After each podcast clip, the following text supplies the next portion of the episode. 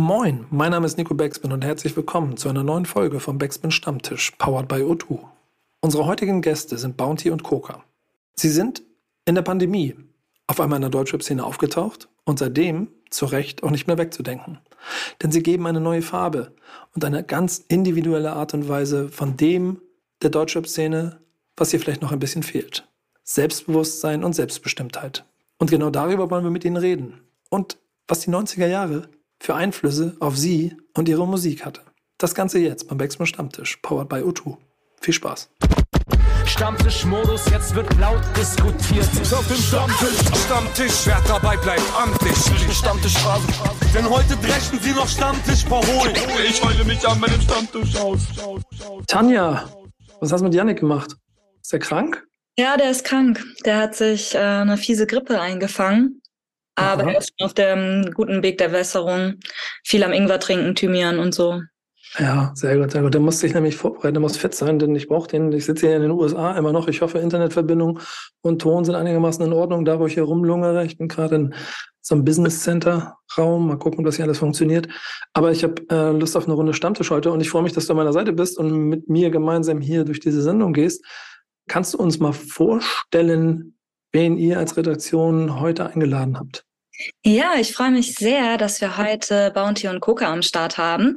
Die beiden ähm, kommen aus Berlin, beziehungsweise Coca ist jetzt im Lockdown nach Berlin gezogen, wenn ich es richtig gesehen habe. Ähm, sind noch gar nicht so krass lange in dem Game drin, haben aber in der- Zeit richtig krass abgerissen. Ich glaube, ihr habt in zwei Monaten irgendwie fünf Videos schon gedroppt oder sowas. Also mega, mega Powerfrauen.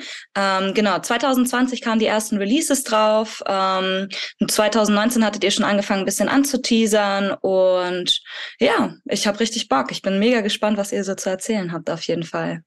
Schön, dass ihr da seid. Dankeschön. Die Geschichte, die ähm, Tanja eben kurz zusammengefasst hat, die ist mir genauso quasi ähm, vorgekommen. Ihr wart auf einmal da. Und dann war auf einmal, Ich glaube, so kam es uns selbst auch vor. Ja, ein bisschen. So Ja. im selben Jahr, wo wir äh, uns dann Wobei wir haben ja schon ein Jahr eigentlich äh, schon daran gearbeitet, bevor wir released haben. Yeah. Äh, Ja. seid ihr euch Echt? nicht ganz einig. ich habe generell immer sehr, sehr große Probleme mit also Erinnerungen und vor allem so Sachen chronologisch in die richtige Zeit äh, Reihenfolge zu kriegen. Deswegen ist bei mir. Aber für mich persönlich, mir kam so vor, als ob gefühlt so alles in einem Jahr passiert ist, so dass wir uns entschieden haben, zusammen Musik zu machen, Studio gegangen sind und released haben. Das ist für mich in meinen Gedanken alles so innerhalb von ein paar Monaten komprimiert. Und könnt ihr, wenn du selbst sagst, es ist so komprimiert, so ein bisschen beschreiben, wie das so, was das so mit euch gemacht hat? Weil es geht ja schon ziemlich schnell. Ihr seid da, ihr habt einen Aufschlag, man merkt, da ist ein Konzept dahinter. Das große Label äh, ist sofort an der Seite und macht irgendwas äh, mit euch. Und da, da sind Pläne, die ja hundertprozentig auch noch weiter anstehen. Was hat das mit euch so persönlich gemacht, das Tempo, das da drin war? Hat sich's gut angefühlt? Ähm, also zum einen ist auf jeden Fall sehr viel Druck. So, weil es war ja trotzdem noch nicht das dabei, was wir uns halt bisher vorgestellt hatten. Oder aber wir sind trotzdem sehr zufrieden eigentlich schon. Ja. Ja. Ja, na, Aber Ach. natürlich, man will qualitativ immer besser werden und immer besser werden und mehr bessere Songs, bessere Texte, Reime, wie ist das? Ja. Und irgendwie auch das, das, was die Leute von dem, was sie am Anfang gesehen haben, erwarten. Weil die Leute haben immer irgendwie so eine Erwartungshaltung und so ein Bild von einem, was die dann immer gefüttert gekrieg, äh, bekommen wollen, habe ich das Gefühl. Und das so zu befriedigen, sage ich mal, das ist irgendwie so, glaube ich, ein bisschen Challenge. Und aber trotzdem dann noch sich ähm, ja äh, weiterzuentwickeln in der Sache. Irgendwie. Obwohl jetzt im Nachhinein ist irgendwie schon voll viel Zeit vergangen Ja. aber trotzdem irgendwie extrem viel passiert. Aber ich glaube, dadurch, dass wir auch in dieser Corona-Phase angefangen haben, war sowieso alles ein bisschen komisch. Ja, Und- safe.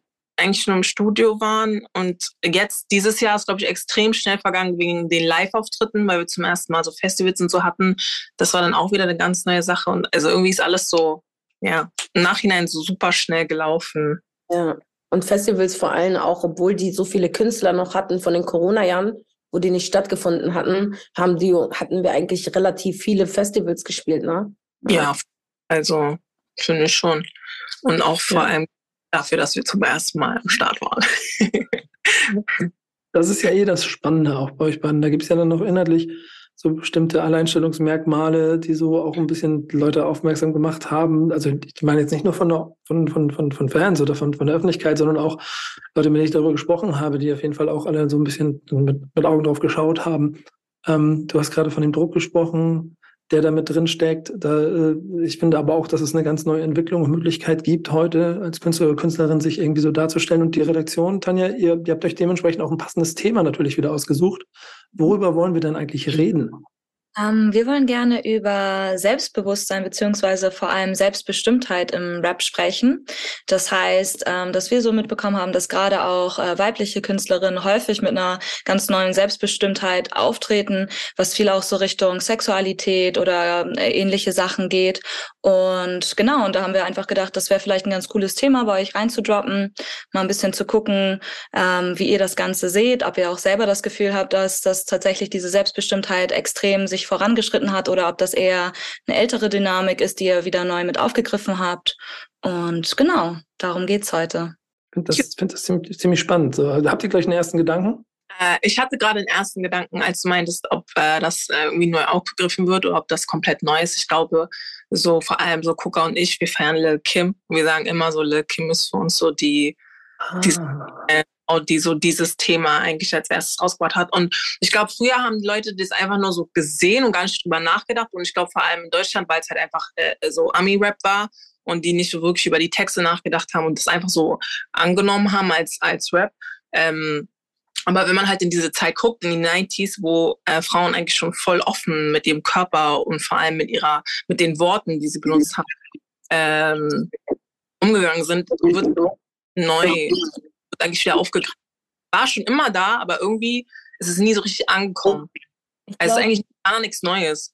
Damals viel mehr halt einen Stock im Arsch hatten, weil es nicht normal war, das so auszuleben, wie man das jetzt tut. Jetzt sieht man es halt viel mehr ähm, im Fernsehen. Man guckt ja immer zu den USA rauf. Da sind ja so viele Frauen, das ist normal. Und deswegen denken sich die Leute so, okay, vielleicht ist es ja gar nicht so schlimm. Und ich denke, dass nach und nach sich das halt dementsprechend halt einfach lockert. Ja, also auf jeden Fall nichts Neues. So. Genauso wie Selbstbestimmtheit kämpfen. So Queen Latifah, die hat, die haben alle komplette Songs darüber gemacht. So. Ähm, deswegen ich war selber geschockt, wo ich dann irgendwie nochmal hingehört habe und bestimmte Songs aus den 90ern gehört habe, wo ich äh, gar nicht wirklich über die Bedeutung nachgedacht habe, wo ich mir dachte, damn, die haben früher schon um uns gekämpft, um Frauenrechte, um Gleichberechtigung und dass eine Frau das sagen kann und tun kann, was sie möchte, ohne irgendwie gejudged zu werden. So, war schon früher irgendwie da. Wir waren, sorry, dass ich unterbreche. Ähm, früher waren ja die Frauen, die hatten ja halt immer diese Haushaltsfrauen, weißt du, ich meine, die hatten da, die Männer sind ja arbeiten gegangen und dies, das. Das heißt, heutzutage ist es ja gar nicht mehr so. Das heißt, die Frauen sagen, hör, hör mal zu, ich brauche keinen Mann mehr, weil ich kann das auch alles alleine. Damals war das nicht so. Ist, ich, ich finde das jetzt schon ziemlich spannend, auch den Ansatzpunkt, den ihr habt. Und der erste, der mir dabei auffällt, ist auch ein bisschen natürlich Zeit. Denn die Künstlerinnen, von denen ich gerade gesprochen habe, die sind, die, die kommen aus den 90ern, aus den, aus den 80ern. Überleg mal, wie lange so 30, äh, so 20, 30 Jahre gefühlt, also ja. 30 Jahre. Und da wurde das Thema schon aufgegriffen. Und irgendwie hat dann, glaube ich, so 2000er war dann gar nicht so. 2000er war ja übertrieben Sex, also so äh, gar nicht selbstbestimmt, äh, finde ich. So, ja. so eine ich glaube nicht, dass sie da irgendwas selbstbestimmt hat. Also die wurden ja wirklich so in ein Image gepusht, ne? Und gerade in dieses, was so voll dieses Bild ähm, äh, äh, ja, gezeigt hat. Und deswegen irgendwie ist es einfach nur vom, wie von der Erdfläche verschwunden, dieses Thema, und kommt jetzt so gerade zur Zeit eigentlich wieder hoch. Ich glaube, seit so, seit Shireen oder seit, ja, vielleicht, oder seit Schwester, ja, nee, ich glaube, die Schwester Everzeit war schon, war auch nicht so, war eher dieses, oh, eine Frau im Rap, aber auch nicht wirklich so, wie es jetzt gerade ja, das ist ziemlich spannend. Ich glaube ich glaube auch immer, dass das, was Schwester Eva da in Deutschrap ausgelöst hat, hat dazu geführt, dass wir wieder so im See, weißt du, du haust drauf und dann schlägt es diese Wellen und so und die sind so lange, dass sie dann irgendwann zu größeren Wellen werden und das ist das, wo wir uns bewegen. Und gerade wenn man dann, wie ihr beide auftretet und, und ein, ein selbstbestimmtes Bild von euch selber schaffen wollt, wie ähm, seid ihr dabei vorgegangen? Sind es diese Vorbilder, die euch dazu zu dem gemacht haben? Hattet ihr, habt ihr bis heute einen klaren Plan davon, wie ihr euch darstellen möchte, was, was, was quasi das ist, was ihr macht, oder lasst ihr euch trotzdem bei all dem so ein bisschen treiben? Wir lassen uns treiben. Also ich ganz am Anfang waren wir einfach, ich glaube, als wir angefangen haben, waren wir einfach so richtig so hype. Wir hatten einfach Bock, irgendwie was zu machen. Wir waren so wild drauf, oder? So, wir waren so, hatten so diese wilde Phase und hatten einfach Bock. Und dann hat man es auch gezeigt. Aber ähm, so, wir lassen uns da treiben und sind so, man meinten dann auch, ich glaube, nach einem Jahr oder so, nach ein, zwei Jahren waren wir noch an einem Punkt, wo wir meinten, okay, so diese, diese, das, diese offene Sexualität zu zeigen, ist schön und gut, aber so, es reicht jetzt auch so. Die Leute haben es verstanden. Und jetzt ist auch so irgendwo der Punkt gekommen, sich so ein bisschen davon vielleicht wegzubewegen. Also ich finde, bei manchen Leuten ist es halt phasenweise und manche Leute leben es einfach, diese Selbstbestimmung. Zum Beispiel, manche Frauen lassen sich Achselhaare wachsen, weil es normal geworden ist, dass man sich das shake. Weißt du, was ich meine? Und die sagen so damit, das ist meine Art von Bestimmung. Ich möchte gerne so und so tragen. Ich möchte gerne meine Haut zeigen. Ich mache Sport. Ich möchte selber für mich bestimmen. Ja. Wie ich fühle ich mich wohl, ohne andere Leute dabei zu berücksichtigen, ob die das tolerieren oder nicht. Wie wichtig ist denn bei euch eigentlich so Sisterhood in der Musikindustrie, die ja im Moment gerade im Rap noch sehr männerdominiert ist? Ähm, dadurch, dass ihr ja auch zum einen seid ihr ein Duo, was es, glaube ich, nicht so viel im Deutschrap bisher gibt im Moment zur Zeit, also weibliches Duo. Ähm, zum anderen habt ihr auch verschiedene Features mit ähm, Alicia, Awa und so weiter und so fort.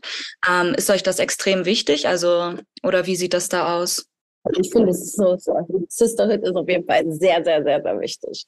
Also wahre Leute hinter sich zu haben oder neben sich, die aufrichtig sind und ähm, einfach keine Ahnung. Ich finde es total, also total wichtig zwischen Frauen. So, wir müssen nicht Sisters sein, jetzt sagen wir so, aber einfach dieses ehrlich zueinander zeigen, ehrlich, ja genau. Und äh, vor allem sich wirklich supporten, wenn man sich supporten will, nicht sich supporten, weil man irgendwie das Gefühl hat, man kann sich aneinander hochziehen äh, was, glaube ich, nicht nur ein Problem ist unter Frauen in der Szene, sondern generell. Also ich glaube, so Sisterhood zwischen den Männern ist auch nicht so unbedingt da, wie man es vielleicht. Ja, aber das ist doch dieser Brudercode. Wir beide haben ja. ja, auch, das nennen wir ja unsere Sisterhood. Weißt du, ich meine, so. Ich glaube, das ist oft, äh, wird immer viel davon geredet, ob es jetzt wirklich da ist, so fraglich und ähm, ja, am Ende des Tages ist es, glaube ich, so bei uns, wir sind am Ende des Tages ein Team, also Gucker und ich, ne? So klar, wir wollen mit anderen, ähm, wir wollen das nach außen repräsentieren und auch mit anderen Künstlerinnen. Äh, am Ende des Tages sind wir so. Genau. Und nicht alle Leute zeigen ihre wahre Gesichter. Oder? Oder? Herzlich, herzlich willkommen, herzlich willkommen in der Industrie. Ja, ja, danke schön was glaube ich auch schon durch die Karten durchgeht und dann sind wir wieder so ein bisschen bei den, bei den Vorbildern, von denen ihr früher gesprochen habt. Ich weiß, ich weiß nicht, wie lange ihr selber beide schon Musik macht und ob dieses 1920 Aufschlag dann auch das erste Mal ist, dass ihr dann quasi auch direkt in den Kontakt mit dann auch wirklich der Industrie und dem, was um die Musikbusiness drumherum so stattfindet, in Kontakt gekommen seid. Ähm, ich, ich finde aber sehr spannend, dass ich im Moment das Gefühl habe, dass man vermehrt nach Persönlichkeiten wie euch sucht. Habt ihr auch das Gefühl gehabt? Was, was meinst du mit Persönlichkeiten, wie ihr sucht? Ja, gut, selbstbestimmt ein, ein, ein neues Frauenbild zeigen, genau ja. so einen Raum dafür schaffen, um dafür zu sorgen, dass halt nicht mehr so Männer dominiert, sondern dass es vielfältiger ist. Ja, und ihr steht ja, ihr steht ja klar für etwas mit, mit eurer Musik, mit eurem Auftreten. Und also wenn, wir, wenn, wir, wenn wir alle, was wir alle ja auch wissen, nach Amerika gucken, dann sehen wir, sehe ich automatisch sehr viele Vorbilder, sehr viele Parallelen zu dem, was sich hier auch entwickeln kann. Aber habt ihr auch das Gefühl gehabt, dass man so ein bisschen auch nach euch gesucht hat, also dass sich Türen geöffnet haben, aufgrund der Tatsache, wie ihr es gemacht habt, wenn ich mir sicher bin, dass das vor fünf Jahren noch nicht der Fall gewesen wäre? Uh, boah, ja, safe. Also voll viele unserer Fans sagen auch so, ey, eure Musik hat mir geholfen. Zum Beispiel, wir sagen ja sowas wie, ey, lass dich nicht unterkriegen. So, wenn ein Mann geht, dann im den nächsten. So, weißt du, ich meine, so damit fühlen sich die Frauen einfach gepusht. Ich bin nicht alleine, ich bin eine Bad Bitch, egal wie ich aussehe, was für ein Size ich habe, was für was auch immer. Und ähm, viele sagen uns das. Also ich glaube, damit haben wir auf jeden Fall den Girls was auf jeden Fall zurückgegeben, oder? Weil auch viele, die äh, so eigentlich schüchtern sind. Ich finde, das merkt man voll. Wir haben Fans, die eigentlich irgendwie so schüchtern sind, was man gar nicht denkt. Also es aber gibt die so, auch aus sich rauskommen, wenn die feiern. Aber ja.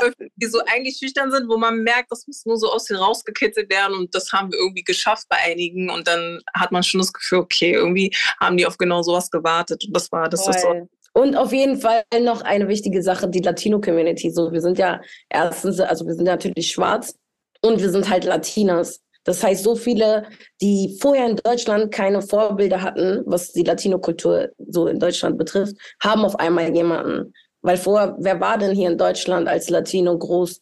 Also ich kenne keinen. So, wenn, mhm. dann guckt man halt eher so über äh, Overseas zu Daddy Yankee, Bad Bunny, solche Sachen. Und ich glaube, dass wir da auf jeden Fall auch schon mal so Vorbilder für Leute sind. Habt ihr das Gefühl, dass ihr damit mehr Türen aufmacht für äh, Personen, die auch entweder schwarz, weiblich oder irgendwie Latino-Hintergründe haben, dass die mehr Bock haben oder mehr Selbstbewusstsein haben, vielleicht selber auch Rap zu machen? Ja, safe, absolut. Also für die Mädels denke ich schon. Obwohl ich glaube, jetzt gerade sind wir in einer Zeit, wo ich jetzt nicht wirklich sagen würde, dass wir jetzt die Türen dafür aufmachen. Ich glaube, die sind schon, also ich glaube, es ist gerade schon so ein Punkt gekommen, wo man die Möglichkeit hat, vor allem so mit Social Media. Ähm, aber auf jeden Fall, dass wir so den Leuten, die vielleicht noch nicht so dieses Selbstbewusstsein haben, die so aussehen wie wir oder die sich so, die noch das Gefühl haben, dass sie so in der Minderheit sind, dass wir da auf jeden Fall anknüpfen, das denke ich schon. Ja, safe. Dass Aber wir, wir haben einen Fan, der sich von uns inspirieren lassen hat und jetzt rappt. Und er ist gay. So, sehr, sehr exciting. Und Wer? wir freuen uns alle schon darauf ab. Wer? Juice Mirage. Echt? Yes. Okay, sorry, ja. okay, ja, cool. Nice. Und habt ihr das Gefühl, ich meine, ihr, ihr steht ja wirklich für Power und für Selbstbewusstsein und ich kann mir vorstellen, dass da einige Dudes ordentlich eingeschüchtert auch auf der einen Seite sind. Ähm, kriegt ihr da Fronts viele oder werdet ihr da auch eher von den Männern mit supported? Wir wurden bisher noch nie ins Gesicht gefrontet. Nee. Was eigentlich nur gut sein kann, oder? Vielleicht traut man sich auch einfach nicht zurecht. Ja, die, die wissen, wenn die was sagen, kommt direkt was zurück. So sagt ja, period.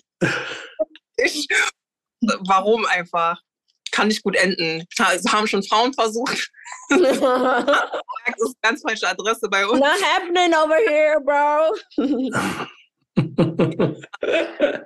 Dieses Selbstbewusstsein, das ihr ja offen, offensichtlich auch in euch tragt, ne? Ähm, könnt ihr beschreiben, wo das herkommt? Also was hat euch zu solchen starken Persönlichkeiten gemacht? Ah, ich weiß nicht, warum wir, also ich glaube, was heißt Selbstbewusstsein? Ich glaube, Leute denken immer, wir sind viel selbstbewusster, als wir es eigentlich sind. Ich glaube, Selbstbewusstsein hat auch viel, so, also für mich selbstbewusst bedeutet, selbst wenn ich gerade in dem Moment nicht selbstbewusst bin, so zu tun, als wenn ich es gerade wäre. Einfach zeigen. Weißt du, was ich meine? So ganz ja, oft. 100%. Wir fühlen uns ganz oft wirklich scheiße oder haben voll die Komplexe mit uns selbst oder selbst im Video ja. oder hässlich oder keine Ahnung. Aber warte, diese ganzen Sachen betreffen nur uns, uns selbst, so wie wir uns finden. Wenn jemand ja. anderes zu uns sagen würde, ey, du bist hässlich, dann weißt du ich ganz genau, who the fuck are you talking to? Like, weißt du, ich meine? Selber haben trotzdem viele so Probleme, also was heißt Probleme? Ja. Jede oh mein Gott, wenn ihr wüsstet, wenn wir unsere Videos angucken, Katastrophe. Man würde, also wenn man uns reden hören würde, man würde denken, was sind denn da für zwei, äh, keine Ahnung, äh, die müssen ja schlimm aussehen, so wie die über sich reden. Ja, aber ist, das ist so, wie wir mit uns manchmal reden, auch wenn das nicht gut ist, weil man muss ja immer so ganz nett mit sich selbst, okay. genau. Aber ähm, so am Ende des Tages ist einfach keine Schwäche zeigen, ne? Nach außen hin. Ganz so. ehrlich, ich gehe damit offen um, so ich habe bad days, fuck it, like ja, aber trotzdem fühle ich mich nicht und ich glaube, genau das ist so etwas, wo andere Leute relaten können und auch zurück so antworten, ey, Gott sei Dank, dass, so, dass ich einfach weiß, dass ich nicht alleine bin. So, es hat so zwei Seiten. Ja, wir sagen denen es auch immer so, ey, so ihr denkt, also voll oft denken die Leute, dass wir bei uns alles super ist und wir uns richtig krass fühlen und hier und da. Auch wir haben schlechte Tage oft und ja, richtig. Aber aber das ist das Leben, Motherfucker. ja, aber kein sagen, scheiße auf jeden Fall, who the fuck are you? Weißt du, was ich meine? eine andere Person wird uns das einfach nicht sagen können. Und es wird auch ja. nicht so, weißt du, wenn da Insecurity ist, dann kommt die von uns selbst und nicht von einer anderen Person. So, so weit wird es einfach nicht kommen. Ja, mag ich, mag ich. Ähm, ihr habt ganz am Anfang hier im Prinzip schon damit gemacht, dass ihr selber eure Vorbilder in die 90er Jahre gehangen habt. Ähm, und ich weiß nicht, einer von euch beiden hat auch dieses Thema mitgebracht. Ich würde da gerne mal drüber sprechen. Ähm, weiß nicht, ob die von euch beiden kommt. Wisst ihr, wer, wer dieses Thema eingebracht hat? 90er bzw. heute? Da möchte ich gerne wissen, warum. Bounty? Kurzzeitig gefragt. Als ich drüber nachgedacht, ist einfach das Erste, was uns so in den Sinn gekommen ist. Und dann dachte ich so, okay, das ist eigentlich ein gutes, also ist eigentlich was, äh, weil es ja extrem anders, also es hat sich ja extrem verändert. Also alles hat sich ja extrem verändert, so was Hip-Hop und Musik angeht, so 90er zu heute. Deswegen. Und was ist so dein, was ist so dein Gedanke dabei? Also, wenn, wenn du guckst, weil ihr seid ja schon offensichtlich influenced by, ne? The 90s. Also ja, ich bin halt 28, äh, 9, oh Gott, ich bin 29. Normal, das, ja. also auf jeden Fall natürlich der Musikstil, aber ich glaube auch die, diese Schnelllebigkeit. Ich bin mal geschockt, wenn ich äh, Songs von früher höre. Letztens habe ich einen Song gehört, ich mir so, ey, der geht so lang, einfach fünf, sechs Minuten. also so crazy. Ich mir so, was dafür schreiben für einen Song? und, und, so, ich habe schon manchmal, weißt du, bei einem 16er denke ich mir schon so, boah, worüber rede ich jetzt? Desto kürzer, desto besser. Ja, es ist so krass einfach, wie erstens, ähm, auch vor allem, wenn der Song gedroppt wurde, wie lange hast du den Song gehört? So, du hast den so lange gehört, das war, keine Ahnung, wochenlang, monatelang irgendwo ist dieses Video gelaufen auf MTV oder keine Ahnung was und es war einfach noch lange so äh, am Start und jetzt, wir releasen einen Song und ich schwör's dir, der Song wird Donnerstag released und am Sonntag bin ich schon so, ah ja, wir hatten ja wirklich so. richtig eigenartig weil zack, zack, zack, zack, zack, alles. Am nächsten Donnerstag ist dann dein Song schon Geschichte, weil da schon wieder alle Leute release. Neue Leute, ich schwöre. Und dann zehn neue Artists auf einmal rauskommen. so, das ist voll crazy, so schnelllebig geworden einfach. Ähm, weil natürlich einfach viel mehr Menschen die Möglichkeit haben, Musik zu machen. Was natürlich ja. auch schön ist. Und auch ihre Musik viral zu bekommen. Ja, ja das, und das, das ist das größte Problem, ja. Ja, absolut. Ja. Ich, ich habe ich hab, ähm, immer dieses, diese, diese Erinnerung, quasi wenn es um die 90er geht, genau das gleiche, weil da auch release-technisch nicht so viel los war und du dich viel mehr mit auch Alben beschäftigen konntest und mit Künstlern und Künstlerinnen beschäftigen konntest. Und ich glaube, dadurch auch einfach diese ganze Liste an Songs auf ewig da drin bleiben. Und ich habe einfach in der Neuzeit ein unheimliches Problem damit. Jede Woche Playlist, da kommen wir nachher noch zu, 50, 60 neue Songs. Wie viel bleiben davon wirklich hängen? Und ich finde, als Künstler oder Künstlerin heute das dann auch noch in dem Metier zu machen, das muss mega frustrierend sein. Auf der anderen Seite sind aber die Möglichkeiten viel, viel größer, was du ja schon selber beschrieben hast. Ne? Also, wenn du ja, ein bisschen Kontakte ist heute immer noch das Thema, aber wenn du früher keine Kontakte hattest, hat niemand, irgendjemand überhaupt irgendetwas von deiner Musik mitbekommen. Wenn du heute was Gutes machst, dann kannst du es einfach raushauen. So, sorry, ja. was meinst du? Und gesagt, da musste man seine CDs verteilen. Ja, ja. Ich, ich, mag das gerne. Ich war, war jetzt, jetzt gerade wieder hier drüben, ähm, so schon ein bisschen länger und dieses in New York immer noch den Jungs dabei zuzugucken, wie sie die ihre CD, gebrannten CDs in die Hand drücken wollen, ist so, okay, ja, krass, aber Bro, die, die 90er und Nuller sind vorbei. Ich habe keinen CD-Player mehr. So, und, trotzdem ist es der einziger Weg. Aber du hast es ja eben auch gesagt, dass so sich auch stil- und musikalisch Dinge verändert haben. So, ähm, vor allem. Beschreibt mir das, also ich hätte jetzt Fragen, aber vielleicht, vielleicht fällt euch selber was dazu ein. Wie würdet ihr das beschreiben? Was hat sich da genau für euch verändert? Bei Stil? Ja. Also so kleidungsmäßig? Nee, da sind wir noch nicht. Ich will das andere Thema erst noch durcharbeiten. Ich bin noch bei Musik. Bei Stil. Ich finde, damals hatte auf jeden Fall Hip-Hop mehr Politik. So heutzutage, die Songs, die haben teilweise gar keine Message mehr. Oder es ist einfach nur noch so, I don't know. Es ist teilweise fast nur noch zum Tanzen und einfach ein paar Dings man merkt halt immer weniger Lyrics. Es fehlt teilweise Hooks. ja. Ja, ich glaube, äh, dadurch, aber ich glaube auch dadurch, dass es halt früher vielleicht äh, wirklich die rausgekommen sind, die wirklich richtig dedicated zur Musik waren, ne? Die wirklich so als so Musik als ihr Sprachrohr genutzt haben und dann noch dementsprechend darauf hingearbeitet haben und noch dementsprechend dann groß rausgekommen sind.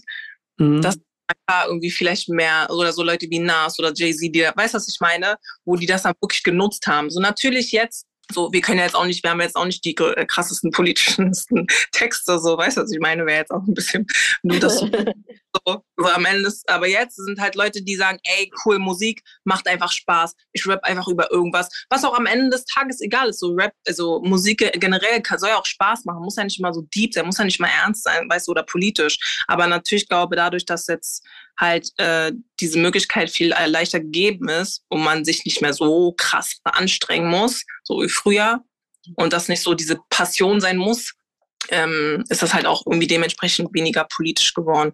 Und ich glaube, die Leute, die hören auch irgendwie nicht mehr so richtig hin, wenn es politisch wird. Na, politisch ist eine Sache, aber auch so reflektierend. Man hat es ja jetzt gesehen bei Kendrick Lamar. Eigentlich war das Album ja überkrass, aber trotzdem waren voll viele Kritiker, die gesagt haben, ey, das kannst du in keinen Club bouncen. So. Ich, ich, ich komme gerade aus L.A. und überall höre ich California Love, das ist eine Song, und den anderen, den ich überall höre, ist Changes von Tupac. Ja. Und, und Tup- viel politischer als Changes geht's nicht. Und das ist Ja. lustig. Ich merke, dass dann, dann in, in, in der Bridge hinten erzählt hat, was we have to change the way we live or the way we eat. Und Ja. so, und ich, ich denke mir so 90er irgendwann und du erzählst mir da schon was davon, dass ich jetzt gefälligst kein Junkfood mehr futtern soll. Ja. Ähm, Was dir immer, wenn ich Ja, denke, erstens so, der Junge war so jung, ne? Der war so jung erstmal. Wie reif kann man sein für sein Alter? Und dann so wie mit dieser Frauenbestimmungssache in den 90ern, die haben alle schon darüber gerappt, was haben wir die letzten 30 Jahre gemacht? Ich verstehe das nicht. Die letzten 20 Jahre, was auch über dieselben Sachen. Nothing changed. Tupac dreht sich gerade im Grab um. Ja, Alter. ich schwöre. ja. Das ist einfach Gen- Kopf. Ja, genau das ist das Problem. Und ich, ich, weiß auch nicht, äh, also guck mal, jetzt habe ich einen subjektiven Blickwinkel darauf.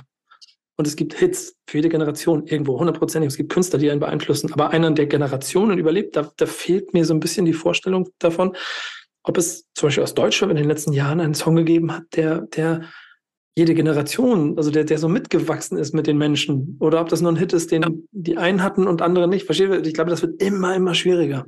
Ja, na klar, ja, weil es halt so viele gibt. Ich glaube, so diese Ära, wo Deutschrap neu war, so, also was heißt neu, oder dann kam mit Sido, Bushido, ich glaube, das war so die letzte Phase, vielleicht noch mit Haftbefehl. Das Ja. war so die letzte Zeit, wo man wirklich sagen kann, das sind Songs, die dann auch noch in ein paar Jahren wirklich gehört werden. So, und wo dann irgendwie, wo du dich umguckst und noch andere 10, 20 Leute den Text können, weißt du, ich meine? So, und du dann nicht irgendwie alleine bist, weil es halt so bekannt war. Jetzt in, zu der Generation, ehrlich gesagt, glaube ich nicht, dass es das geben wird. So, Weiß nicht, bei 187 ist er auch so. Ja. oder Ich auch. Ich glaube auch, dass bei 187, Digga, die haben voll viele Fans und voll viele. das Nie ohne ja- mein Team. Nie ohne mein Team ist dieser Ja, eine das Song. ist auf jeden Fall ein Song, der auf jeden Fall mit da reingehört für mich. aber es ist ja trotzdem noch lange nicht so dieses Ausmaß, so, weißt du? Was Ja. jetzt irgendwie. Doch, würde ich schon Jeder sagen. Obdachlose, jeder Obdachlose in LA, der mit einer Boombox spielt California Love. Und ich stelle mir so vor, ich bin jetzt mal zwei Wochen da und höre es und denke immer so, ja, ist ganz nice. Und die hören das jeden verdammten Tag von morgens bis abends. Und sie hören es trotzdem noch. Also das, das sind, das sind Alltimes. Ja. Aber in New York spielt auch immer noch Biggie. Ja, stimmt. Always. In Brooklyn, der eine Laden, Ja. wo ich da, da den ganzen Tag, das, das, das denkst du, das, da ist so ein Mond, so ein Mural von ihm und das, ich weiß gar nicht, was da so Vegan Food gibt's, Vegan Food gibt's da, glaube ich. Und ich Mhm. spiele den ganzen Tag Biggie. Den ganzen Tag. Wo bist du denn gerade? Bist du jetzt in L.A.? Nee, jetzt bin ich gerade in Phoenix. Ah, okay, okay. Krass. Da ist schön warm, oder nicht? Hm, Ja, so einigermaßen 13 Grad und äh, Oha. ja, aber die Sonne ist schön. Sonne ist schön, aber, Ja, aber so richtig, richtig Sommer hier auch nicht, aber nicht so kalt wie in Deutschland zum Glück. Minusgrade. Mhm. Cold. Ich habe ja. noch eine hypothetische Frage an euch. Wenn ihr jetzt eine Zeitmaschine hättet und euch entscheiden könntet, ob ihr eure Karriere in den 90ern weitermacht oder jetzt in dem Moment bleibt, wo ihr jetzt seid, würdet ihr dann wieder zurück in die 90er gehen oder würdet ihr hier bleiben? Boah, ich würde, glaube ich, nur ein paar Jahre zurückgehen. Weil damals musste man wirklich noch kämpfen darum. Also damals war so richtig Dings. Früher Und auch- viel kritischer mit Musik. absehbar. Du Uh-uh. konntest nicht mit irgendeinem Scheiß kommen. Die hätten dich ausgelacht, wenn du mit diesen Sachen teilweise gekommen bist, die wir heute machen. Mortiman hatte ich eben, glaube ich, nicht ganz verstanden. Ähm, ja, ich denke so, ich glaube, also wenn ich so die ganzen Stars angucke, die so Ende 90er, sagen wir mal, oder 2000er groß waren, also die sind da irgendwie gefühlt alle drogenabhängig jetzt. Now for a reason. ähm, so diese ganze, es war auch die Zeit, wo Paparazzis übertrieben krass waren, wo man einfach, wenn du bekannt warst, hattest du kein Privatleben, du hattest ein, dein großes Label, es war ja, noch, war ja noch die Zeit, wo diese ganzen schlimmen Verträge am Start waren, wo diese, oder diese TLC, also stell mal vor, das so ein Knebel, keine Ahnung, Vertrag, da haben die, wo die einen Grammy oder was weiß ich, was sie gewonnen haben und trotzdem broke as fuck waren. So, diese ganze Phase, wo man noch nicht wusste, also wo, wo es halt, ja, wo die Szene so klein war und du als Künstler auch so klein warst, eigentlich im Prinzip, obwohl du so groß warst, aber weil diese ganzen mächtigen Leute über dir waren. Ähm, also ich glaube, so an sich für den Fame und für das Ausmaß, was man erlebt hat, war es bestimmt krass, aber ich glaube, so hinter den Kulissen extrem schwierig für die Menschen, für die Künstler, ehrlich gesagt. Erst recht als Frau. So. Ich hatte jetzt auch von Lady of Rage gehört. Ich weiß nicht, ob ihr die kennt. Die war auch so Ende 80er, Anfang 90er ähm, in LA viel unterwegs, auch bei dem Label, wo Tupac und so weiter waren, bei Death Row und hat auch mit Snoop und Dre und so zusammengearbeitet. Und das ist voll krass, weil die sagt in einem Interview, dass grundsätzlich ihr Album immer nach hinten geschoben wurde und alle Leute vorgezogen wurde und sie regelrecht ein bisschen unten gehalten wurde, ähm, was ich ganz interessant fand. Und dann wurde ihr Album irgendwann gedroppt, aber auch komplett ohne Promo von dem ganzen Label und so weiter und so fort und ist trotzdem, glaube ich, auf irgendwie Platz drei oder vier der Albumcharts gelandet oder so. Aber das fand ich so krass, auch dann irgendwie zu sehen, wie abhängig man damals tatsächlich einfach noch war von den ganzen Labels und man nicht die Möglichkeit hatte, dann mal schnell einen Post zu machen und zu sagen, so, ey, ich release jetzt doch das oder das oder das. das ja. Ich, ich, ich nehme die hypothetische, Hypothetisch. Dankeschön. Die hypothetische Frage, Gott, was ist los mit mir? Die hypothetische Frage nehme ich auch mal mit auf, ohne dass sie mir gestellt wurde, weil ich den Gedanken daran aber auch ganz schön finde. Ähm, und ich glaube, heute ist schon irgendwie, es ist, es ist schwierig. Ich glaube, heute ist schon irgendwie krasser, weil es so vielseitig ist und weil du halt so viele Möglichkeiten hast und es auch von allem etwas gibt. Als, als Kind der 90er ist aber natürlich diese Epoche episch. So. Und ich habe aber auch viel davon miterlebt episch, vielleicht ist sie im, Nachhinein epischer als in dem Moment gewesen. Weißt du, was ich meine? Hey, 100 Prozent. Das weißt du, Real Talk, das geht schon damit los mit Künstlern und Künstlerinnen, die ich damals gefeiert habe und ihre Songs, die ich geliebt habe. Wenn ich mir die heute anhöre, dann sind die manchmal nicht ganz so gut gealtert, wie ich es gedacht habe. Manche schon, aber manche auch nicht. Ja. Das ist alles nicht immer so schön gewesen. Und, trotz, und trotzdem mag ich, glaube ich, heute, dass es größer denn je ist und mehr denn je ist und vielseitiger denn je ist, weil es ja schon auch ziemlich viel, also es, es war recht naiv, aber gerade, und das ist so Lady of Rage, also auch Little Kim und Foxy Brown, wenn man überlegt, ey, wir reden von einem Millionenland und das ist alles, was es im Female Rap gegeben hat. Und beide waren Entschuldigung, ja schon auch ziemlich aufs Äußerliche auch produziert und auf die, auf die Außendarstellung und mit einem klaren Bild, das da definitiv auch eher männlich dominiert war in der Blickweise, äh, obwohl sie es natürlich sicherlich 100 Prozent auch verkörpert haben, aber da war nicht viel drumherum möglich. Das meine ich. So, ne? Wenn du anders hättest sein, dann hättest, hättest, hättest du nicht stattgefunden. Dann muss es schon glaube, so sein, wie du kennst. Ich glaube aber auch damals waren die Leute einfach so, okay, damit mache ich Geld. So, wenn ich das machen muss, dann mache ich das jetzt. Ich will doch, so, ich will doch raus aus der Hood. Weißt du, ich meine? Ja. ja. Deswegen, klar war das zum einen Image gegeben, also wurde einem ein Image gegeben, aber auch teilweise haben die das einfach akzeptiert, weil die wussten, okay, damit mache ich Geld. Oder vielleicht mache ich damit Geld, vor allem wenn ein Biggie dir sagt, so, ey, hör mal zu, du bist die Nächste. Ich glaube, dann, dann ist jeder, der sagt so, yeah, come on. Ja das, das steht auch ganz außer Frage, glaube ich. Das, da hast du schon vollkommen recht. Ihr seid ja jetzt in der Neuzeit, ihr beiden. Was glaubt ihr, was könnt ihr erreichen? Das würde mich mal interessieren. Also glaubt ihr mit dem, was ihr macht? Was, wo, was, was ist Sky the Limit? Habt ihr so Ziele, Wünsche für euch, was ihr schaffen wollt? Ja, absolut. Und äh, ja, Sky is the Limit. Bestimmte Ziele. Also für uns, so wir denken eigentlich immer eher so an die nächsten Sachen, an die naheliegenden Sachen. Und ich weiß nicht, ich glaube, Kuka ist da diejenige, die da eher so größere Ziele hat, was das angeht. Oder Na?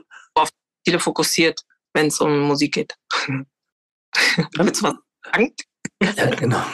Ja, ich möchte gerne noch auf Englisch und Spanisch Musik machen. Also vor allem Spanisch, weil Spanisch ist einfach auch die Zukunft. Und ja. Das finde ich auch mega interessant, weil ich finde, gerade im Deutschrap ähm, sieht man das noch weniger. Ich finde, im Ami-Rap hast du häufiger mal so Crossover-Dynamiken von Sprachen und so weiter. Im Deutschrap fehlt das aber, finde ich, total noch. Also da gibt es so wenig Leute, die irgendwie ja zweisprachig rappen oder so.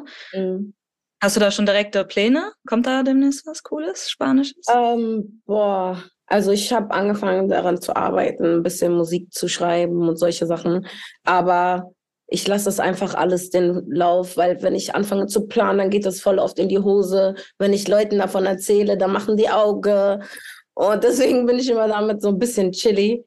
Aber ich habe auf jeden Fall mit dem Spanischen viel vor. Und ja. auf jeden Fall, warte, was du, sorry, ich habe, ey, sorry, guys, I'm high.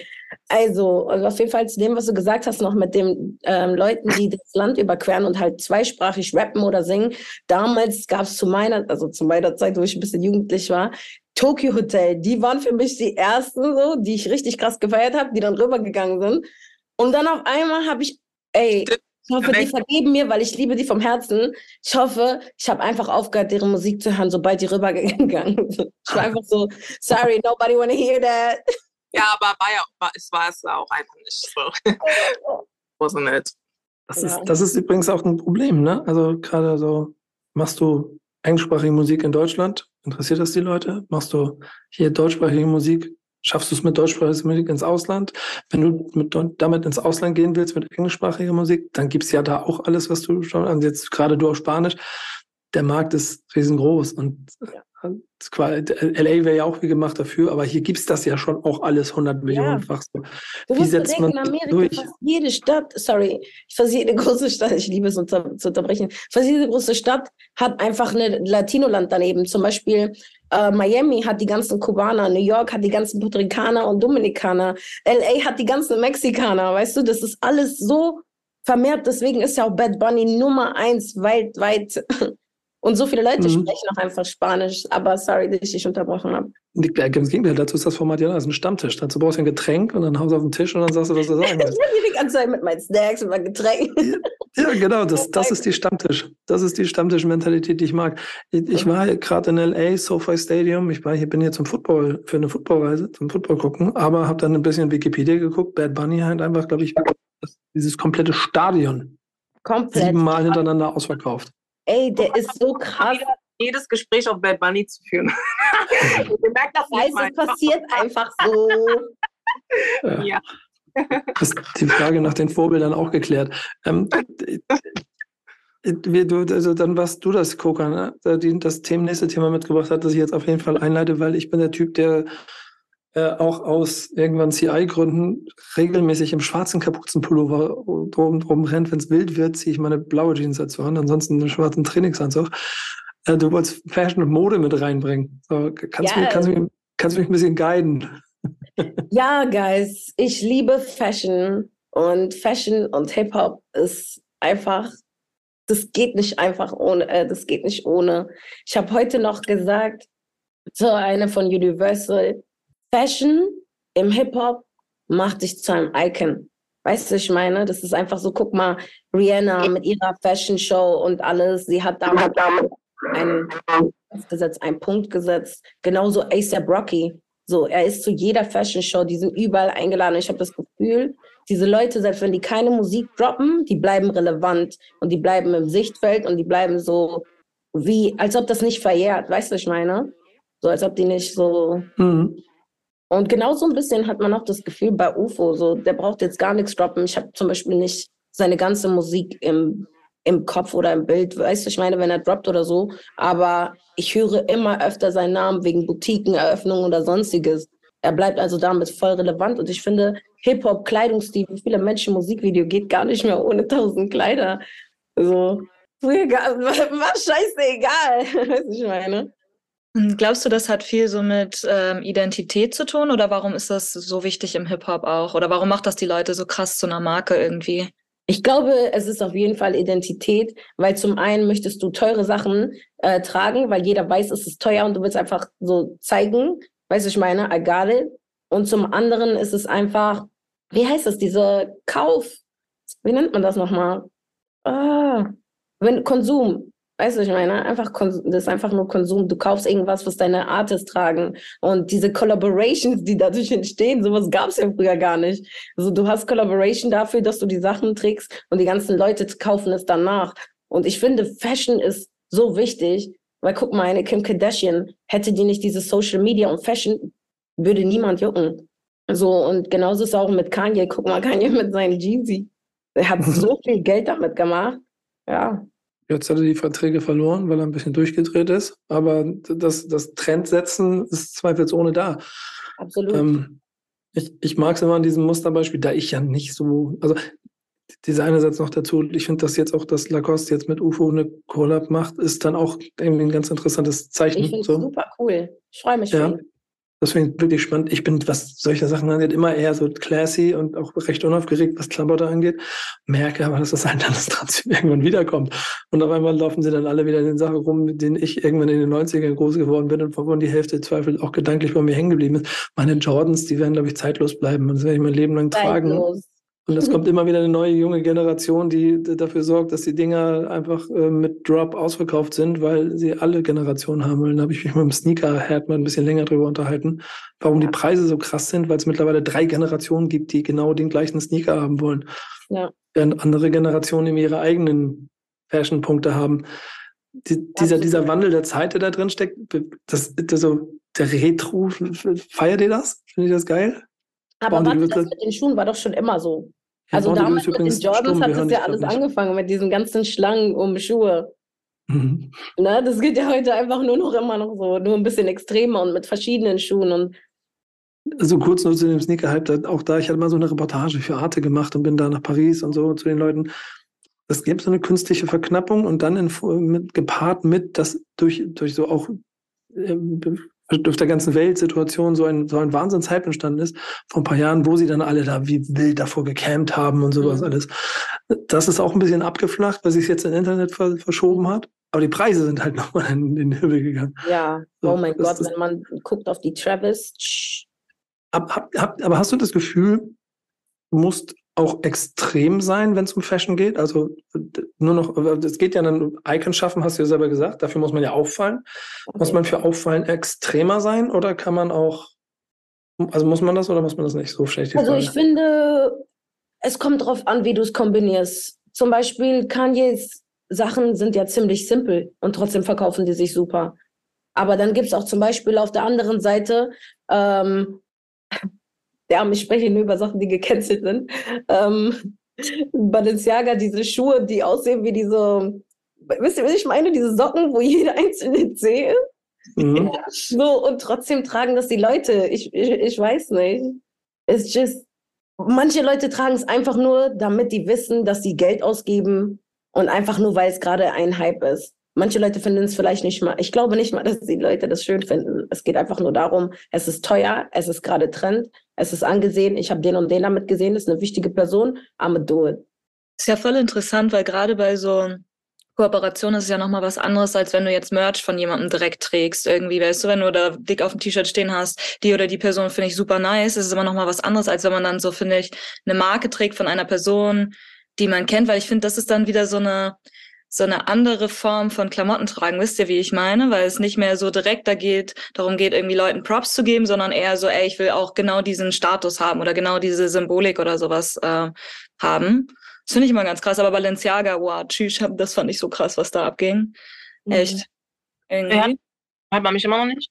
Doch, man Jetzt wieder. Du bist wieder da. Direkt zum Themenfinale. Steig ein. Nein, was du gerade sagst, mit Merch, was mir gerade auffällt, ich glaube auch so generell die Leute, weil irgendwie, ich glaube, das ist eh ein bisschen uncool geworden, heutzutage so wirklich Fan von jemandem zu sein. Und auch mit der Merch, weil früher war ja Merch voll, also man hat es ja voll gerne gemacht, so die Shirts von Lieblingskünstler. Ich habe das Gefühl, heute wird zwar auch viel Merch verkauft, aber es ist viel subtiler. Wisst ihr, was ich meine? So, wer kauft jetzt noch heutzutage so wirklich ein Merch von einem Künstler, wo man irgendwie fett? Ich habe erst äh, im Oktober von Kendrick Lamar sein Big Stepper Shirt gekauft.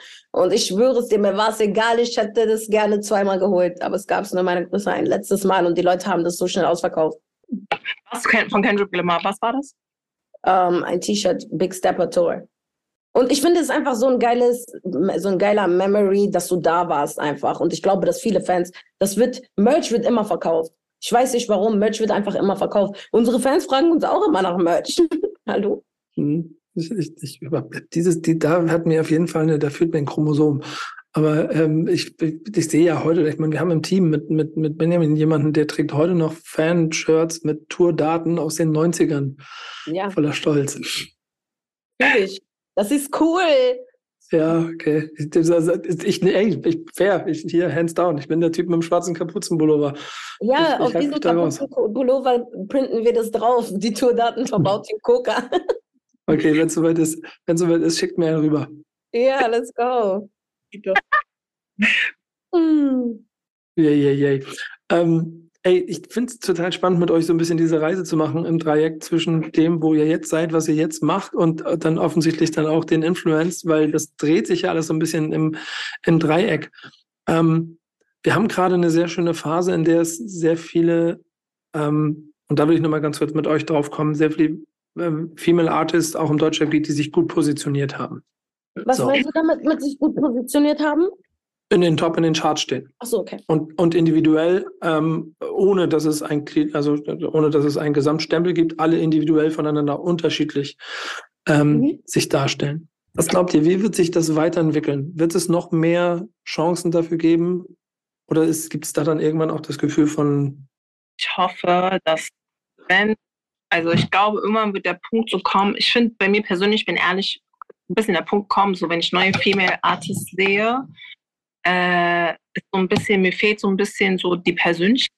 So ist so immer dieses halt irgendwie, ich glaube, jedes, jede Frau, die rappt, die hat das Gefühl, die muss, du weißt, was ich meine? So, ich hab's nicht verstanden, Bruder.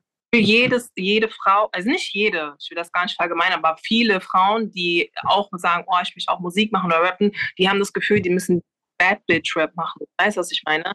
Ich habe ein bisschen so da, also bei mir ist, mir ist aufgefallen, einfach die meisten, die, die ich so auf Instagram oder so neben, mal, mal gesehen habe, ich bin ja jetzt auch nicht so irgendwie am Suchen oder researchen, ähm, aber so, ich fand es immer so ein bisschen schade, weil mir dann immer so irgendwie das eigene gefehlt hat von denen.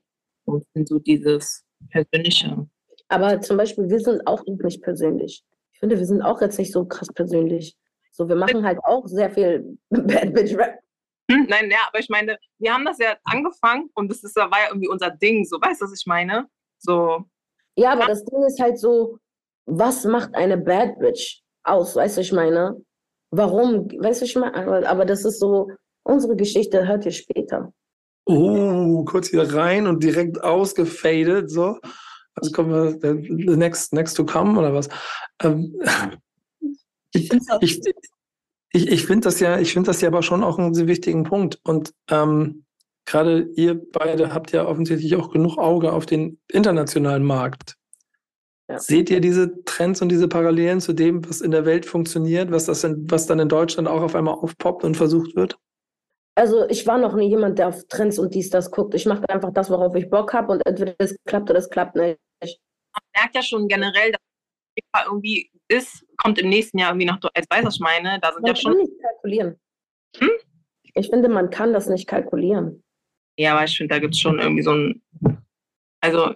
Wenn es eine Formel gibt, Bruder, dann warum sind wir noch nicht Erster? Das ist mega interessant. Ich wurde letztens gefragt, ob es ein neues Subgenre gibt, was Female Rap ist. Und ich fand die Frage so absurd, weil ich dachte, so was ist denn Female Rap für ein, für ein Subgenre, wenn man alles Mögliche auch als weibliche Künstlerin eigentlich für Texte schreiben kann. Aber dass es schon so ein Bild gibt, dass es eigentlich eine Unterkategorie gibt, wo man alle weiblichen Rapperinnen reinschmeißen kann. Und das fand ich auch, das ist mir gerade eingefallen, als ihr meinte, dass es noch so ein bisschen teilweise so die, die Diversität im, im Female Rap teilweise noch so ein bisschen untergeht und noch so ein bisschen fehlt.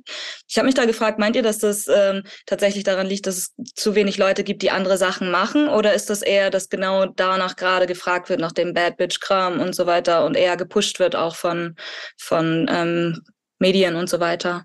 Am Ende des Tages ist wahrscheinlich das auch, was sich einfach am besten vermarktet und was man auch, glaube ich, im Laufe der Zeit so ein bisschen merkt. Und das haben wir selber auch gemerkt, so gefühlt, wenn wir dann irgendwas gepostet haben und dann war halt mal ein Post, wo wir viel mehr so zurecht und äh, vielleicht mal ein bisschen mehr sexy aussahen als auf einem anderen gechillten Bild.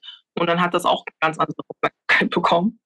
So, selbst wenn man un das unbewusst macht und das auch vielleicht gar nicht will, aber klar, wenn du dann so an, daran denkst, irgendwie voranzukommen, nimmst du natürlich, gehst du dann natürlich eher in die Richtung, merkst, du, okay, das wollen die Leute doch mehr sehen. Und dann, ich glaube, da ist dann die Gefahr, dass man dann nur in die Richtung geht. Weißt du, was ich meine? Dass man sich dann in dem verliert, als Frau vor allem. Das habe ich ja selber bei mir gemerkt, oder?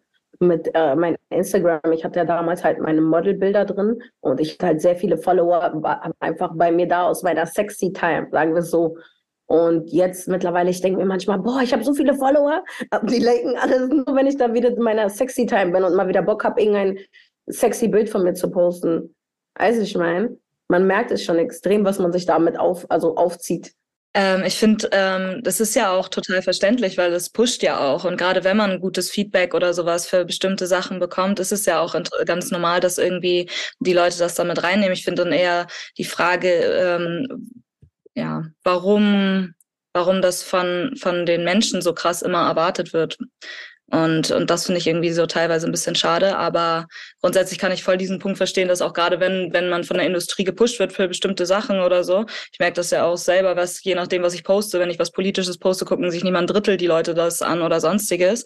So, und ähm, ist ja immer die Frage der Nachfrage. So, das ist schon krass teilweise. Ich glaube, deswegen waren wir dann noch irgendwann so an einem Punkt, wo wir meinten, okay, lass mal jetzt ein bisschen genau halt eben das nicht machen, weil wir dann, weil man dann irgendwann das Gefühl hat, so, gar, äh, muss ich jetzt die ganze Zeit irgendwie Arsch zeigen, damit irgendwie da, da was. So denkst du ja auch irgendwann so, nö, gar keinen Bock mehr darauf. Aber ganz ehrlich, wenn ich Arsch zeigen will, dann zeige ich Arsch trotzdem. Das heißt nicht, dass wir das jetzt gar nicht mehr machen.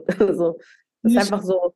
Irgendwann trotzdem, auch wenn man es vielleicht nicht bewusst merkt und das auch gar nicht will, geht da trotzdem die Selbstbestimmung flöten, weil wenn du hörst, du machst es irgendwann einfach nur noch, weil das die meiste Aufmerksamkeit bringt, wo bestimmst du es dann selber? Ja, klar, du machst es, weil du dann selbst damit noch okay bist, aber trotzdem muss man sich immer selber. Automatisch, nur weil andere Leute gerne, keine Ahnung, so tanzen oder sich gerne so zeigen, heißt das nicht, dass sie es machen, ähm, um irgendjemanden was zu zeigen, sondern vielleicht fühlen die einfach so, vielleicht sind die einfach gerade in Unterwäsche und denken sich so, Digga, ich sehe daran nichts Schlimmes. Weißt Mhm. Ich meine, so, das ist so ein Lala-Thema.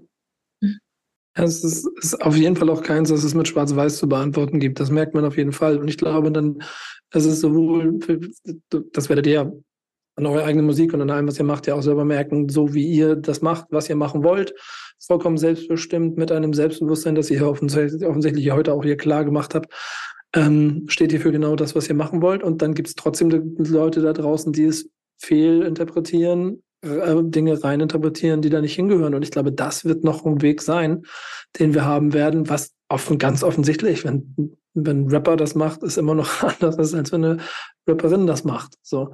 Und ähm, ich, ich hoffe einfach sehr darauf, dass das, was ihr da macht, dafür sorgt, dass auch noch mehr Leute darauf achten, dass sie nicht das vorverurteilen, sondern auf den Vibe Bock haben. Und wenn, wie ihr es schon beschrieben habt, wenn ihr einfach Bock habt auf das, was ihr macht. Und ich, ich sehe das genauso, wie ihr es jetzt auch beschreibt. Und ich bin ehrlicherweise, ich freue mich richtig darüber, euch heute mal kennengelernt zu haben, weil ich die Bilder mit all dem, was ich so mitgekriegt habe und mir das angeguckt habe, schon gedacht habe, okay, krass, da, da, da kommen Cojones. Und äh, da kommen auch Vibes rein, die ich, also ich, ich liebe diesen, diesen, diesen lateinamerikanischen Einfluss. Und ich, der war sehr, sehr wenig. Und auf einmal kommt das da. Und ich, ich spüre ich spür so diese kleinen Details ähm, von denen ich das Gefühl habe, ja, sie fehlen auf dem Markt. Ich bin mir immer nicht so sicher, wie, wie weit, wie dieses beschissene, wie ready Deutschland dafür ist, so bla bla bla, ihr wisst, was ich meine. Aber die Tatsache, dass es das gibt und die Vielfalt zeigt mir einfach immer, ja, wir sind auf einem geilen Weg. Da seid ihr auf jeden Fall ein sehr schönes Beispiel dafür. Egal, wie weit ihr bisher gekommen seid und egal, wo ihr auch noch hinkommen werdet. So, das ist ehrlicherweise für mich nochmal wichtig, das betont zu haben.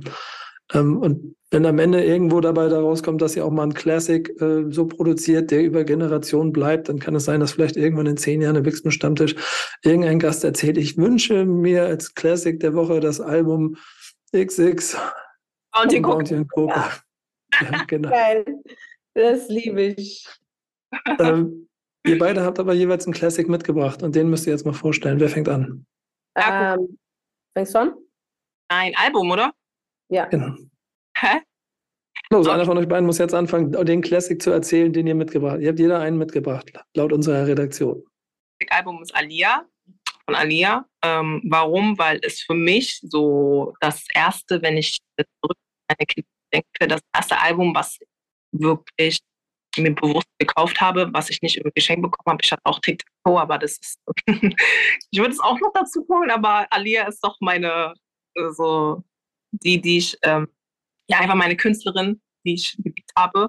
Und auch das erste Album, wo ich so wirklich irgendwie so bewusst so Musik als Musik und als so etwas so Bewundernswertes wahrgenommen habe. Weißt du, ich meine nicht einfach nur so Musik, die man kennt, sondern wirklich so, wow, das ist ein Album, das ist ein, das höre ich mir an, ich höre mir jeden Song nach und nach an, den Song liebe ich und das ist mein Lieblingssong vom Album. Und Album, wo auch viel mit Timberland war und einfach so diese Ära, wo Alia wirklich diese so Rock the Boat und einfach Try Again, die Songs, die für mich einfach so, weiß nicht, wo ich vorm Spiegel getanzt habe und auch ähm, so als kleines Mädchen drauf so weiblich und schön. Wisst ihr, was ich meine? So zum ersten Mal.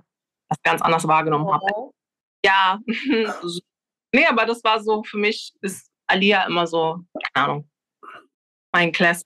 Die Verbindung kämpft, kämpft hier immer mit euch so ein kleines bisschen, dass, glaube ich, da irgendwie ähm, wir manchmal so ein paar Verbindungsprobleme haben. Entschuldigt bitte dafür, wenn ihr zuhört. Ähm, ich wollte nur zwei Sätze zu Alia mit dazugeben. Ne? Tragischerweise ja mit Release dieses Albums ein paar Wochen später ein Flugzeugabsturz ums Leben gekommen. Und ähm, ich, ich finde es total krass, wenn ich die, diese Parallelen, seht es mir nach, aber wenn ich, wenn ich sehe, wie ihr, wie ihr auftretet heute, so 2020, 2022, sehe ich verdammt viel von dem, was, was äh, wie Herr Alia für mich auf den Plan gekommen ist und wie ich mir damals schon gedacht habe, wie die ja auch eine ganze Generation eigentlich als, als Vorbild geprägt haben muss, von groß bis kleinsten Mädchen, weil sie einfach durch die Art und Weise, wie sie aufgetreten ist, so eine herrliche von, mein, von meinem Blickwinkel war es immer so, das war eine Schönheit, das war eine Eleganz, das war eine Qualität, das war, das war musikalisch stark, das war ein tolles Team drumherum, das war perfekt inszeniert. Es hat einfach Spaß gemacht und das war sehr tragisch, dass sie dann irgendwann so früh gestorben ist.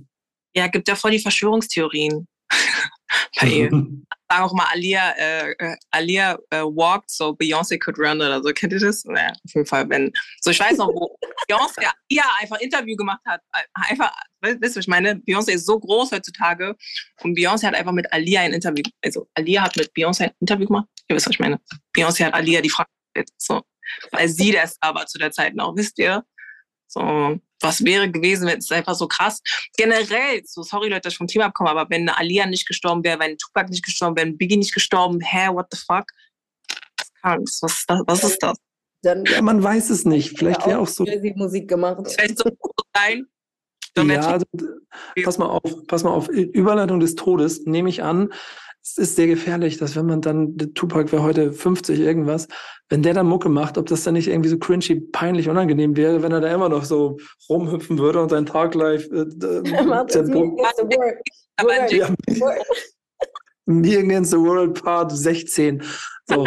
Es, gibt, es, gibt, es gibt aus der guten alten Boom Bap Schiene mit Nas jemanden, der ähm, mit Ilmatic, wahrscheinlich eines der wichtigsten Hip-Hop-Alben der Geschichte, auf jeden Fall ein, das wichtigste Hip-Hop, eines der wichtigsten der 90er gemacht hat und der es jetzt in den 2020ern erst wieder geschafft hat, sich quasi noch mal ein kleines bisschen neu zu erfinden und musikalisch ähm, so quasi sich, sich ähm, Growman-Rap-mäßig im Alter nochmal neu zu positionieren. Dazwischen gibt es eine ganze Phase, wo auch jeder Nas-Fan sagt, da hat er uns ein bisschen verloren. Trotzdem haben wir heute einen dieser Classics, äh, eins dieser Alben als Classic der Woche. Tanja, du bist dran. Ja, genau. Nico hat sich einmal God's Sons von ähm, Nas ausgesucht. Das Ganze wurde 2002 veröffentlicht im Dezember. Ähm, enthält unter anderem Singles wie Made You Look Good, Get Down und I Can ähm, und wurde vom Time Magazine zum besten Hip-Hop-Album des Jahres 2002 gekürt. Genau, das ganze Album ist teilweise auch ein sehr, sehr persönliches Album, weil er sehr viel von ähm, seinen ähm, Erfahrungen spricht. Zum Beispiel widmet er auch das Album seiner Mutter, die kurz vorher gestorben ist an einer zweijährigen Chemotherapie. Ähm, genau.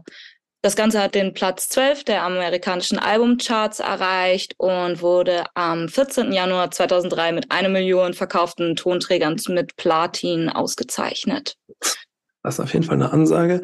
Ja. Ähm, ja, das, also das ist ganz interessant. Das, das gehört zu den Alben. Das, da hört es dann langsam auf für mich mit Nas. Das war noch so, dass danach wurde es ein bisschen wild. Aber ey, Nas ist super. Feier ihn krass. Ey, super. Das ist schon mal gut zu wissen. Freut mich. Der Song. Das sieht auch gut aus. Okay. Siehst du, das, geben wir weiter. Ich erzähle es ihm, wenn ich ihn das nächste Mal treffe. Ähm, mhm. Made, You Look ist, ist so ein krasser, krasser Banger, den ich den letztes Jahr in der Promo-Phase für ein Basketballspiel von NBA 2K kam der auf einmal in den Promo-Trailer wieder raus und da war ja krass, den gibt's ja der, der knallt so schön rein und so. Und seitdem war ich wieder voll auf dem Film und bin so wieder ins Album eingestiegen und habe dann erst so realisiert, okay, das war ein krasses, erfolgreiches Album. Da sind echt nur Hits drauf. Ähm, deswegen schon nochmal ein sehr spannender Punkt. Das ist 20 Jahre her, dazwischen gab es ein bisschen Durchstrecke, aber es ist halt immer wieder geil zu sehen. Ich glaube, jetzt 15., 16. Studioalbum gerade. Leute, macht das jetzt mal, kriegt das mal hin und dann sprechen wir weiter. Also unser Classic der Woche, diese Woche Nas mit God's. Ähm, Coco, du hast auch, Coco, du hast auch ein ähm, Classic der Woche mitgebracht, ne? Und wir müssen Ja. die Frage, Frage stellen, ob wir noch canceln müssen vorher oder ob wir das durchgehen lassen können. Das ist Kanye West.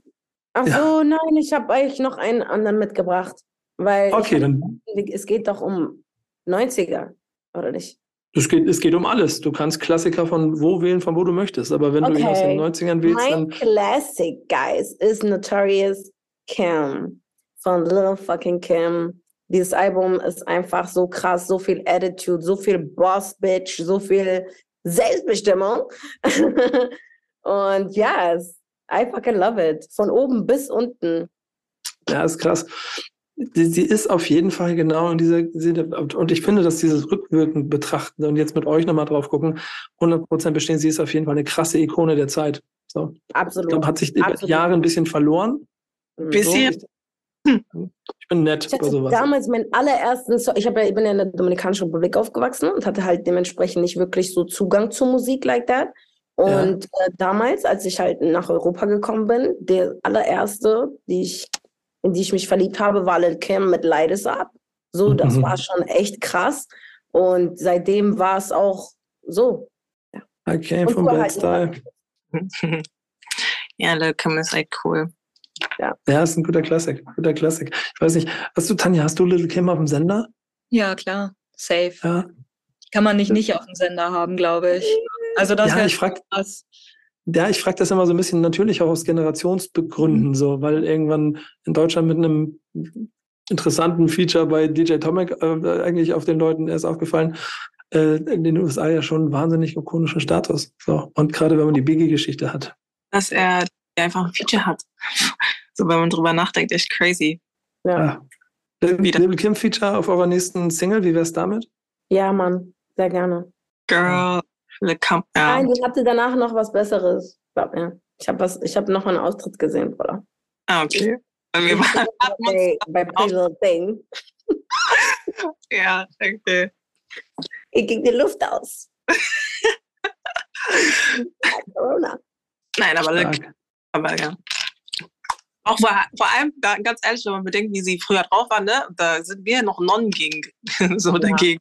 Ey, wisst ihr, ich auch Wirklich? krass finde? EVE. EVE ist so krass. EVE ist für mich wow. Ich liebe es. generell Einfach die so krass. von den 90s sind einfach wirklich cool. Einfach nur cool. Mehr kann man absolut sagen. Ja. Ich weiß nicht, Ja. Aber Lady die Artists jetzt sind auch cool. Was, Lady Marmalade? Ich habe Lady Marmalade als Kind so gesuchtet. Das war so mein Hype-Track damals. Das war oh. zu krass. Wo ich jetzt auch im Nachhinein denke, ich war da keine Ahnung, vielleicht acht oder neun oder so und konnte den schon halb auswendig, aber trotzdem richtig geiler Track. Ich glaube, wir haben alle vom Spiegel zu dem. Äh, zu wenn Lil Kim gekommen ist, uh, uh, uh, uh, uh, uh, uh. Äh, du wusstest einfach, okay, girl. Ich habe nicht zu Little Marmalade vom Lady Marmalade vom Spiegel getanzt, so viel kann ich sagen. Ähm, Nico, was war da gib doch zu. Ja. nee, da habe ich, hab ich nicht. It's ich safe nicht place. hab, ja, habe ich mich nicht getraut, habe ich mich nicht getraut. Ich glaube, ich glaub, weil ich kann, ich kann sehr gut singen, aber sehr schlecht tanzen. Ach echt, sing mal. Kennst du Nein, gar kein- die Leute? Das Clubhouse Conversation. Ja, genau. Sing mal. Niemand, niemand möchte mich singen hören, aber ich bin trotzdem überzeugt, dass ich ein sehr guter Sänger bin. Ähm, ich bin auf jeden Fall ein sehr schlechter Rapper. Ähm, davon haben wir aber ein paar bessere, finde ich, diese Woche in der Playlist gehabt und deswegen habe ich sie ausgesucht. St. Backspin It's Friday ist die Liste, in der auch unsere lieben Gäste mit ihren Songs regelmäßig auftauchen, denn wir wollen Deutschrap im Ganzen abbilden. Da darf ich mir jede Woche drei Songs aussuchen. Diese Woche hat die Redaktion, weil sie zu viel zu tun hatte, nicht mit mir gewettet. Ich bin mir ziemlich sicher, Tanja, du hättest, was sag mal, was ist dein Bauchgefühl? Hätte ein Drei von, echt? Ich hatte so zwei von drei, fand ich diese Woche wären so drin gewesen. Aber einer, einer ist safe. Also- Schurschat hatten wir. Ja, vielleicht hätte ich sogar zwei richtig gehabt, aber vielleicht auch ehrlich gesagt nur ein, weil ich gedacht hätte, den Hengst-Track hatten wir vielleicht schon zu oft. Den, Ja, aber nein. Ja. Nein. Das, das ist der Schurschat diese Woche gewesen. Erzähl, welche drei Songs haben wir? Genau, wir haben einmal den Song Spitze am Berg von Sufjan. Das Ganze wurde von Sot äh, produziert.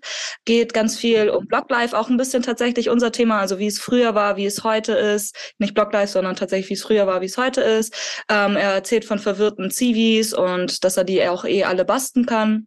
Genau, der ganze Beat war eigentlich ganz geil, weil der recht mellow war, aber trotzdem so einen leichten epischen Sound mit drin hatte durch die Geige und äh, waren ansonsten viel rougher Straßenrap, gewohnte Themen. Zu Sofian kann man sagen, der kommt aus Offenbach, ähm, hat unter anderem Features mit Hannibal oder Haftbefehl. Ähm, jetzt auch auf dem neuen Hafti-Album ist er vorhanden und er sieht ähm, Hafti auch als Mentor so grundsätzlich an. Ist genau. auf jeden Fall auch ein sehr spannender Künstler. Er hat, hat ja auch schon mal so einen Red Bull Soundclash mitgemacht auf der Bühne. Ähm, Wie heißt der nochmal? Sorry. Sofian. Sofian. Sofian. Ah, Sofian, doch, den kennen wir. Also vom, vom dem Song. Mhm. Der ist super. Ich, ich weiß ja. jetzt, wenn du meinst, sorry. Ich mag auch eine sehr gute Nummer. Ich bin, ich, ich mag, ich habe ja eh eine Schwäche für den Frankfurter Sound. Dementsprechend den diese Woche ausgewählt. Eigentlich fast naheliegend. Auch der zweite, den du nicht nehmen wolltest, weil ich finde ehrlicherweise da ist für mich vom, also ich habe ich hab den, glaube ich, ich heute im Flieger, ich habe mich ja im Flieger vorbereitet, ich habe den mal beim Flugzeug zehnmal gehört. Uh. Ja, ist auch, ist tatsächlich auch ein nicer Track. Ich finde den Beat auch wirklich powerful. Ich finde das, OG Kimo mit, äh, mit den Soundeffekten, mit der Stimme macht, finde ich auch mega powerful. Genau, der ganze ist der zweite Track von der Goldrausch-EP von Tom Hengst. Ähm, wurde von Scoop produziert und ähm, sie erzählen davon, dass sie halt im Endeffekt auch alles haben wollen, was alle anderen haben. Und für mich das hat es so herrlich, weil es nichts Vibes gehabt. Ja, hm? es, es, es, es, ist kein Inhalt drin, außer wir werden reich. Und äh, trotzdem hat es mich irgendwie gekriegt. Ich würde nicht sagen, dass da kein Inhalt drin ist. Ich hatte echt so voll politische Umverteilungsvibes, muss ich ehrlich sagen. Zwar verpackt in so ein bisschen, wir wollen euer ganzes Cash haben, aber es, für mich war es schon so ein bisschen auch, da war schon Message drin. Also musst du vielleicht noch mal elf, zwölf Mal hören. Ich finde es spannend, ja geil, mach ich, mach ich. Ich bin immer am Beat hängen geblieben so. Und mhm. sicherlich wird da mehr drinstecken als nur die plumpe Botschaft, aber sie war schon sehr prägnant, dass es einfach eigentlich nur um uns geht und nicht um die anderen. Mhm. Der dritte im Bunde, bei dem habe ich mich tatsächlich sehr, sehr, sehr gefreut, dass du den gepickt hast. Das ist ein Hamburger Underground-Künstler, relativ Newcomer-mäßig noch unterwegs. Ich glaube, letztes Jahr hat er seinen ersten Song auf YouTube gestellt und die EP, die er jetzt rausgebracht hat, ist seine erste EP und auch seine erste auf Streaming-Diensten veröffentlichte äh, Platte. Genau, die ganze, das ist Cardia K mit dem Song Es ist Cardia K. Das ist der letzte Song von der Kopfnicker-EP. Ähm, er macht auch ein bisschen Representer-Kram viel Boom Bap, richtig oldschoolische Vibes. Und genau, ist erst 20 Jahre alt, spielt gerne Basketball, cooler Typ. Ja. Und weißt du, warum ich den genommen habe? Na. Weil natürlich naheliegend, Nico, ja, komm, 90er Jahre, klar nimmt der Boom Bap, ja logisch, gerne, mache ich auch gerne. Aber hier fand ich genau diesen Fakt so geil dass der 20 Jahre alt ist und aus voller Überzeugung eine EP, Boom Bap EP macht, die so klingt wie, die, wie sie sie in den 90ern gerne gemacht hätten. Ähm, das mochte ich einfach an der, an der Grundhaltung. Ähm, und das mit dem Hamburger wusste ich nicht, umso schöner. Da kommt dann auch mal ein bisschen mein Lokalkolorit durch. Ich fand den Song sehr gut. Deswegen an dieser Stelle schöne Grüße, hat mir sehr viel Spaß gemacht. Ihr kennt ihn wahrscheinlich nicht, ne? Also ich habe gesehen, der Song hat bei Spotify 3000 Klicks. Nee, aber ich liebe also generell, ich finde es immer voll, ich würde auch so gerne auf Boom Bap rappen, aber. Ja, mach, mach, mach. Zieh, komm, Baggy, Baggy ist eh wieder in, habe ich gesehen. Zieh den Baggy an, mach, mach eine Boom Bap EP. Und dann Hadir K. Hadir K. Mhm, Hadir genau. K. Ich kläre Feature für dich. Say what? Ja, genau. In diesem Sinne, hey, es war mir eine Freude, dass ihr da wart. Ich äh, freue mich, wenn wir uns wiedersehen, dann in Real Life. Aber jetzt erstmal schön, dass ihr gestern in diesem Stammtisch wart. Und ich wünsche euch viel Erfolg hey, für alles Weitere. Danke. Und Schönen Tag und danke für die Geschenke. Also für das, was. Das ist ein bisschen Backspin-Merch, hoffentlich. Ja, selbstverständlich. Ähm, Tanja, vielen, vielen Dank, dass du heute eingesprungen bist. Äh, auch hier sehr gut gemacht. Ich glaube, wir können Yannick bald mal zu den Akten schieben. Bin ich mir ziemlich sicher. Das war nämlich offiziell der letzte, glaube ich, der letzte Backspin-Stammtisch dieses Jahr in der klassischen Form. Ab jetzt gehen wir in die Jahresrückblicke und werden die nächsten Wochen ein kleines bisschen das Jahrreview passieren lassen. Ähm, dann sind wir im Januar wieder da und dann geht es wieder munter weiter. Jede Woche Backspin Stammtisch, auch dann wieder powered by O2. Bis dahin macht's gut. Viel Spaß mit den Folgen in den Feiertagen. Meldet euch, wenn was ist. und bis bald. Ciao. Dankeschön. Ciao, danke. Stammtischmodus, jetzt wird laut diskutiert. Auf dem Stammtisch, Stammtisch, wer dabei bleibt, amtlich. Stammtisch Phase. Denn heute brechen sie noch Stammtisch verholen. Ich heule mich an meinem Stammtisch aus. Backspin. Backspin. Backspin. Backspin.